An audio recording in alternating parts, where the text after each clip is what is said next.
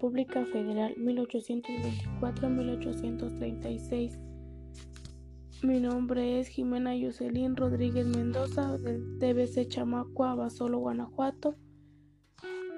El objetivo es hablar sobre el federalismo, el debate ideológico entre federalistas y centralistas y Antonio López de Santa Ana, el federalista. Desde 1824, cuando se aprobó la primera constitución, teniendo como referente la Revolución Francesa y la primera constitución de Estados Unidos, se diseñó en México un modelo de país que poderó el federalismo y la división de poder como forma de gobierno. Sin embargo, una cosa se redactó en la Constitución y otra muy diferente se aplicaba en los diversos territorios y así ha seguido durante los dos siglos porque en México ha habido audiencia para aprobar leyes, pero conservadurismo para cumplirlas. Tan es así que la lucha entre centralistas y federalistas surgió décadas después de la independencia de la reforma y hasta la fecha en México no se ha consolidado el federalismo, sigue siendo una aspiración y un proceso inconcluso, a veces se dan pasos para adelante y a veces hacia atrás, como lo afirman algunas decisiones en materia escenderia, en áreas de educación, salud y seguridad, entre otras decisiones que concentran más facultades y recursos en el gobierno federal en, detrimento del poder de los gobiernos estatales y municipales.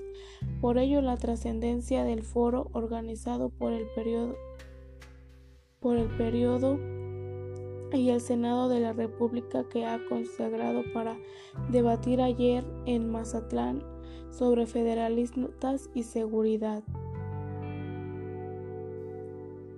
El debate fue interesante, todos coinciden no que nos falta que hacer y todos apoyan el federalismo. Sin embargo, el punto discordante en el en el Fero celebra en el la ciudad de Mazatlán lo, lo odió Alejandro Madrazo, investigador del dice cuando cuestionó que la Guardia Nacional no favorecía el federalismo ya que dijo que sería una guardia más militarizada y no con mando civil. El federalismo es el sistema político donde los estados conservan su soberanía porque tienen cierta autonomía en las decisiones políticas y administrativas. El centralismo es el sistema político donde todo el poder y la toma de decisiones carece sobre el gobierno central.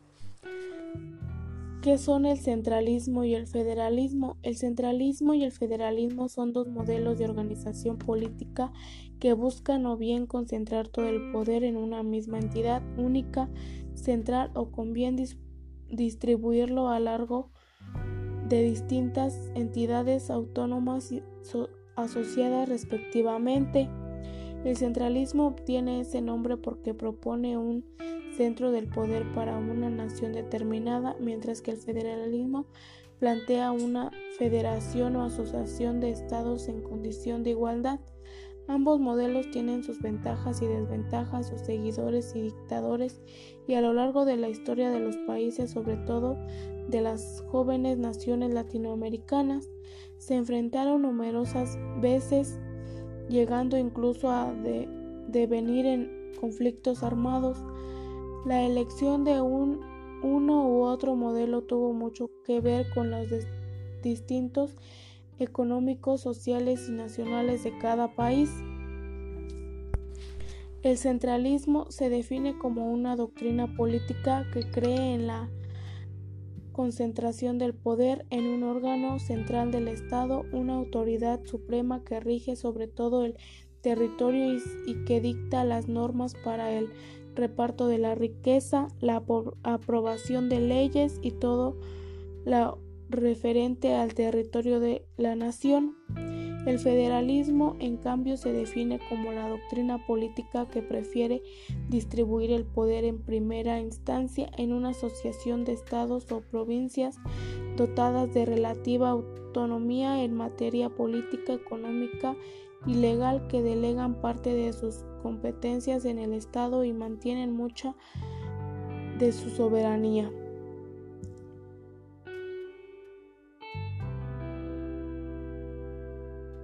En cambio, un modelo centralizado es el de Venezuela en el que todo el poder reside en el gobierno nacional asentado en la capital Caracas y desde, donde se distribuye el presupuesto nacional para las provincias, se dicta las leyes, se organiza la burocracia e incluso se llega a decretar gobernadores de dichas provincias. Los tipos de centralismo. Centralismo puro tiene lugar en estados unitorios en lo que todo el poder reside en un órgano estatal plenipotenciario. Con descentralismo administrativa se trata de un modelo de Estado centralizado que sin embargo delega ciertas labores administrativas a comisiones providenciales en una jerarquía irrompible cuya cima está en el centro del poder. Tipos de federalismo. Federalismo simétrico. Cada territorio o provincia goza de los mismos poderes y responsabilidades que los demás.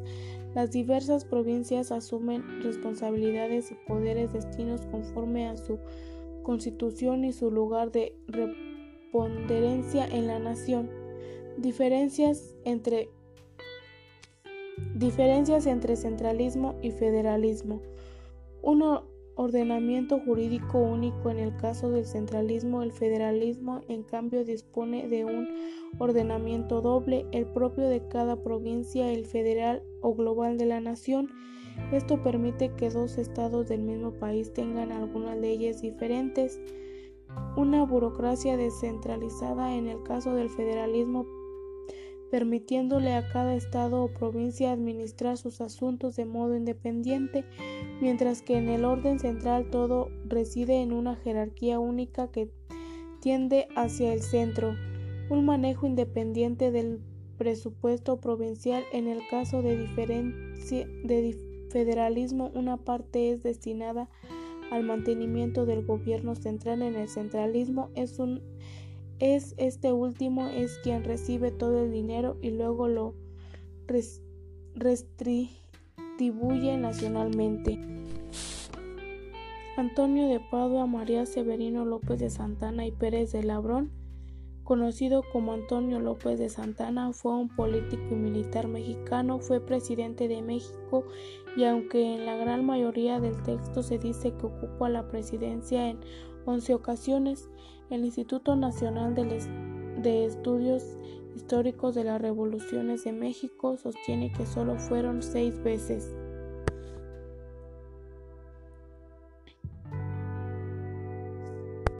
Instaurado como dictador vitálico con el, con el tratamiento de Alteza Sereminiza en 1853, aunque derrocó dos años más tarde a lo largo de su extensa carrera política fue considerado ambiguo por participar en partidos contrarios ya que fue un realista monárquico, republicanos, unitarios, federales, liberales o conservadores. Santa Ana fue también gobernador de Yucatán 1824-1825 y de Veracruz en 1825.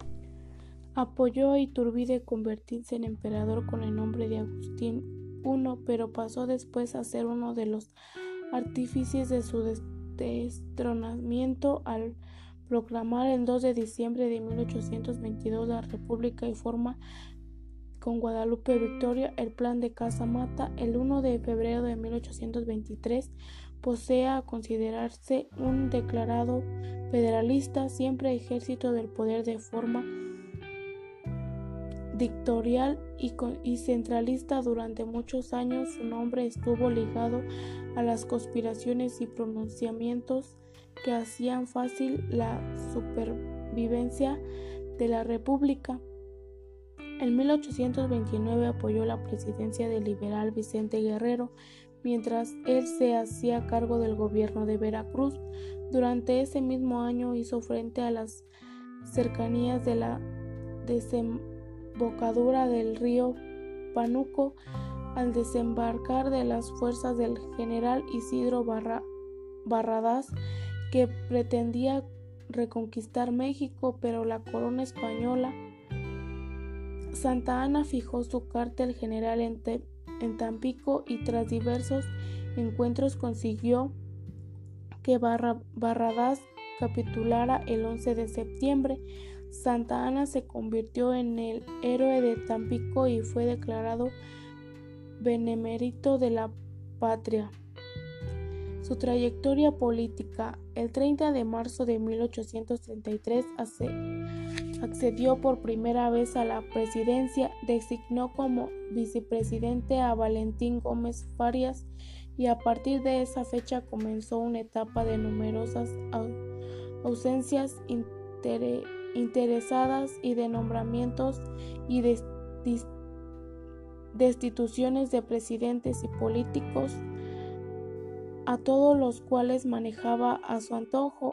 Ello aplica que fue, fuera presidente y dejara de, de serlo hasta en siete ocasiones. En 1835 Texas se rebeló y proclamó su independencia. Santa Ana emprendió una expedición hacia el territorio tejano y en febrero de 1836 llegó a Santa, San Antonio y tomó el fuerte del Alomo. No bastante como después fue derrotado y capturado por las tropas de Samuel Houston en la batalla de San Jacinto. Así Santa Ana se vio obligado a firmar el trato que concedió a Texas la independencia. Puesto en libertad por el presidente estadounidense, regresó a Veracruz donde en 1838 frustró el intento francés de tomar la ciudad, por lo que fue nuevamente aclamado como, el, como un héroe. En 1841 ya había rechazado la constitución liberal de 1824 y se había autoproclamado presidente de México con poderes dictatoriales.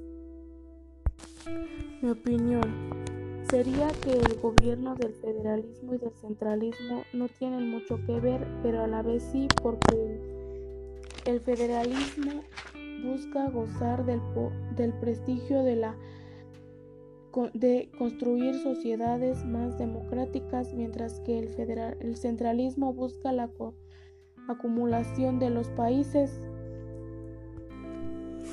En el caso de la información de Antonio López de Santa Ana, el federalista, es que en la cima de su fama Antonio sacó beneficio del descenso desentamo que había en diferentes sectores políticos del país en la administración de Anastasio Bustamante para levantarse a principios de 1832.